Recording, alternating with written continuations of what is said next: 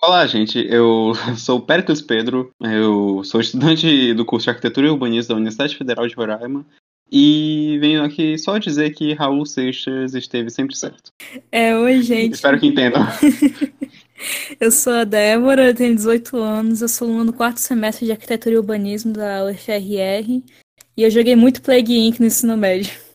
É, eu sou Daphne, aluna do quarto semestre de Arquitetura da Federal. Oi, oi, gente. É, meu nome é Ailton, eu tenho 19 anos, sou estudante do curso de Arquitetura e Urbanismo aqui da Universidade Federal de Roraima. Estou é, cursando o segundo semestre. E é isso.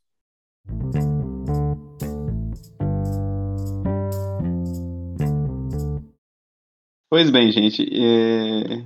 Acredito que a gente está aqui nesse podcast para querer conversar mais com vocês. Afinal, o que, que a gente pode fazer meio frente a essa crise é justamente tentar nos comunicar com vocês. Acredito que o podcast é uma plataforma muito acessível e acho interessante a gente também trazer algumas coisas, vocês vão ver. Se puderem retornar com críticas, seria muito ótimo, seria muito bom. Sim, o podcast a gente nós escolhemos também porque ele não é uma mídia muito pesada, então mesmo se você tiver uma internet lenta, você vai, você vai conseguir escutar ele bem. E é bem, como o Perix falou, mais acessível para todo mundo. A gente não precisa estar tá gravando nada, tipo, em vídeo, coisas assim do tipo. A estrutura montada para gravar um podcast é muito mais fácil. A gente tem como gravar à distância e a gente tem como se conectar com alunos de outros cursos também, com professores. E acho que é muito interessante. E é isso. Apostamos nisso para o CAL. Então, se tiverem ideias, sugestões, podem mandar para a gente. A gente vai ouvir todas. Para o episódio piloto, que é o primeiro episódio do nosso podcast, a gente queria falar um pouco sobre o quadro do coronavírus no estado, aqui na cidade e na universidade. De acordo com os dados da CESAL, na quarta-feira do dia 15, foram confirmados 28, mais 28 casos no estado, totalizando 142 casos. Um dos destaques dessa situação é o caso de Yanomami, de 15 anos, que ele acabou falecendo que é muito grave, já que o contágio em comunidades indígenas como a dele é muito mais rápido do que nas cidades em que o isolamento é, mais pra... é melhor praticado. Verdade. O estado de Roraima ele tem, ele tem até inicialmente recebido bem a questão do coronavírus, mas acredito também que cresceu muito agora e é, é uma questão a se tratar, é uma questão a se falar agora, porque cresceu muito de de 83 casos para datados no dia 13 para agora no dia 15 para 142 casos. É muito muito alarmante isso. Acho que isso se deve principalmente ao fato de que as pessoas estão se desleixando um pouco no isolamento. A minha mãe me conta de que quando ela sai, tá todo mundo na rua, as pessoas se aglomeram na, nos mercados e tudo faltando um pouco de controle. Em bancos também, né? Sim. É, a gente pode ver que a, a prefeitura ela tá lidando bem com, com a pandemia, mas vai muitas pessoas elas quererem seguir a quarentena, né? Como a gente pode até acompanhar a prefeita nas redes sociais, ela sempre vem dando, pedindo que a gente fique em casa, mas ela também afirma, né? Eu não posso segurar a mão de cada um e pedir para ficar em casa. A gente tem que ter essa consciência de, de ficar em casa, de seguir as recomendações. Como eu disse hoje mais cedo, antes de começar a gravação, é, virou mais uma, uma disputa não, não política ou ideológica, mas uma disputa contra a ciência. As pessoas não querem seguir as recomendações da OMS, do Ministério da Saúde, por simples polarização política. Sim. Exato. Então é importante a gente acabar ressaltar, uh, ressaltando as informações do que estão ocorrendo mesmo no, no Estado, no Brasil e no mundo. Porque muitas pessoas ignoram as medidas que a OMS e o Brasil. Eu estou falando basicamente o que o Ailton explicou.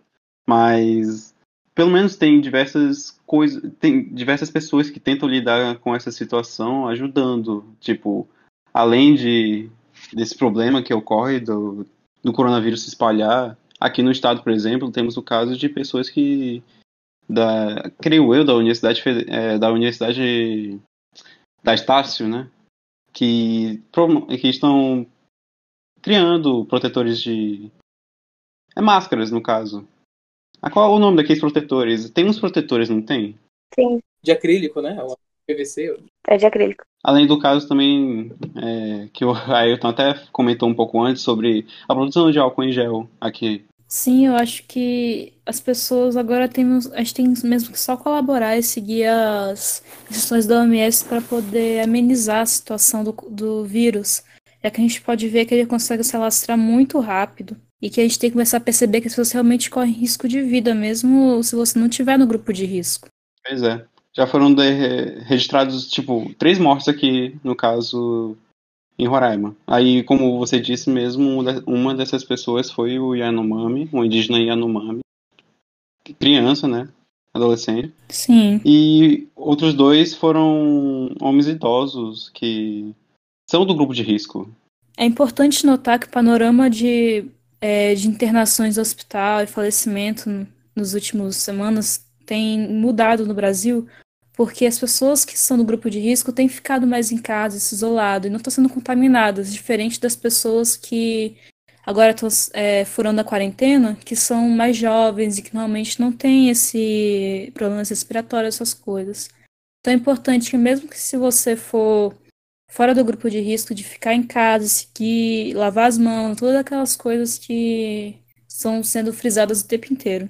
No dia da gravação desse podcast, é, dia 16, de acordo com o Ministério da Saúde, o Brasil registrou 30.425 casos é, e 1.924 mortes. Ou seja, é um número altíssimo.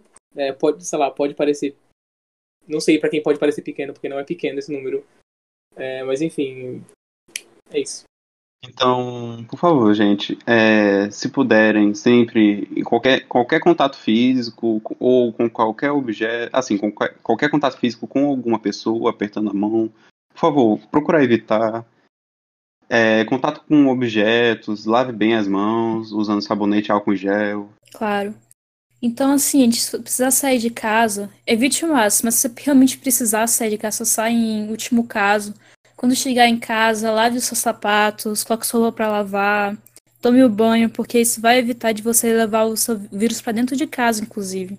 E além de evitar sair de casa né, o tempo inteiro, se você é, tiver contato com algum produto que veio de fora, tipo um delivery, lave as mãos, procure lavar o recipiente se for possível, procure sempre manter esse, essa higienização, porque água e sabão é o mais eficaz para poder eliminar esse vírus. O álcool em gel mesmo é mais para quando você não puder utilizar água e sabão. É importante também não só manter a higienização pessoal, mas também da casa, né? Sempre tá limpando banheiro com frequência, cozinha também. Manter os ambientes arejados, né? É importante. É, tem um vídeo muito interessante no Manual do Mundo que ele ensina como você pode higienizar sua casa usando só mesmo água sanitária e água, que você vai diluir uma porção para poder limpar as superfícies e tudo. É bom ressaltar que é sempre bom estar tá verificando o Ministério da Saúde, a OMS, é, dessas recomendações. O Ministério da Saúde tem um canal para verificar fake news, né? Se a pessoa, sei lá, souber de alguma notícia e quiser ver se é verdade ou não. Eles têm um canal, um Tira Dúvidas, e é muito importante por causa que Uh, a gente está vivendo numa época de muitas fake news que estão sendo espalhadas no WhatsApp, pessoas alienadíssimas que estão acreditando em tipo lavar a mão com vinagre e isso é muito, sabe? Essas fake news estão ficando, estão ficando mais criativas. Mais criativas. Exato. E para o final desse podcast, é, cada um dos participantes desse podcast trouxeram uma recomendação é, de algum conteúdo para se consumir nessa época de quarentena. A gente quer tornar isso um quadro fixo do podcast. E é isso. É, a minha, minha recomendação para essa semana é um podcast chamado Xadrez Verbal. Inclusive tem uma série lá com o Atila e a Marino. É uma ótima referência. Eles têm uma série, inclusive que agora tem cinco podcasts sobre exclusivamente sobre coronavírus. Eles fazem um panorama assim, sabe, perfeito e é muito interessante para quem quiser ficar informado de forma segura, né? Porque ele ele é um infectologista formado, ele é doutor, enfim. Ele tem vários artigos, é uma ótima referência de ciência aqui no Brasil. E, bom, é, hoje eu trago outra referência para apresentar a vocês, uma série da Netflix chamada Pandemic How to Prevent Outbreak. No caso, é uma série que vem tratando de um. Assim, eu não quero falar muito spoiler, claro, mas é uma série documental que fala sobre médicos que têm que lidar com, com situações de vírus, de, de um combate ao vírus do, da gripe. Daí o que acontece nesse meio tempo, como que os hospitais ficam, é uma ótima referência para você entender como é que está acontecendo meio que um panorama hoje em dia na, nos hospitais e também na vida do, dos médicos. E também mando aqui um, um agradec os agradecimentos aos médicos, claro, porque sem eles acho que o Brasil estaria numa crise pior. É, a minha recomendação é o livro Silo, do Hugh Howey. É um livro que ele me faz muito pensar sobre a nossa situação atual, né? É um mundo onde algumas pessoas sobreviveram a uma situação apocalíptica e elas vivem clausuladas, basicamente uma quarentena que não acaba, e como elas lidam com isso. Eu acho que esse livro mostra muito como lidar com essa situação, também pontos de vista diferentes de diversas pessoas, né? De, apesar de ser um mundo fictício, né? Mas eu acho ele muito interessante para a situação atual que a gente está vivendo. É, eu não vou recomendar algo que tenha a ver muito bem com, com a situação em si, mas acho que é uma coisa boa para você dar uma distraída, porque eu acho que não tem muitas pessoas que conhecem, mas na Netflix tem uma série daquele filme Desventuras em Série. Ah, é muito bom. E é uma série muito boa, muito divertida, apesar de que só acontece coisas ruins, né? mas Mas é uma, é uma série divertida. Eu acho que no fim tem alguma coisa a ver com 2020, mas. Eu não uma quero falar dessa forma. É, é, enfim, é uma boa série. E também recomendar que, assim, se vocês precisam. estão sentindo muito mal na quarentena e tudo, tem. Assim, tentem focar alguns hobbies de vocês, tipo, que possam ocupar bem o tempo como por exemplo leitura, ver alguma série, alguma coisa que possa te tirar um pouco das coisas que estão acontecendo. Esses tempos mesmo eu tenho jogado muito Stardew Valley, que é um jogo muito bom, que ocupa muito tempo da gente.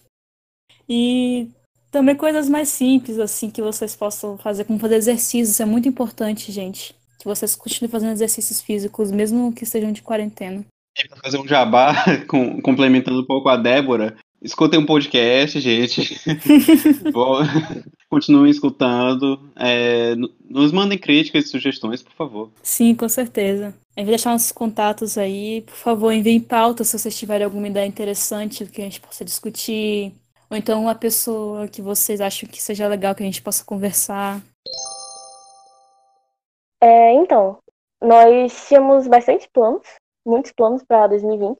A gente queria fazer sala de estudo, projeto de pesquisa e extensão, trabalhar um pouco mais normal. Mas com essa pandemia, a gente não sabe nem quando a gente vai voltar a estudar, né? Então, a gente vai tentar passar aqui é, algumas situações gerais, recomendações de saúde, recomendações de leitura ou pesquisas que vocês podem fazer em casa, não só sobre a pandemia, mas também sobre arquitetura. Apesar disso aqui ser só um teste, né? É a forma que a gente encontrou de estar interagindo com a nossa comunidade acadêmica e Seria muito show se vocês passassem um feedback pra gente, o que, que a gente pode melhorar, o que, que a gente pode falar sobre, o que, que vocês gostariam que a gente falasse, ou algum tema que vocês acharem interessante. E é isso. Até mais, gente. Tchau. Yeah. Tchau, gente.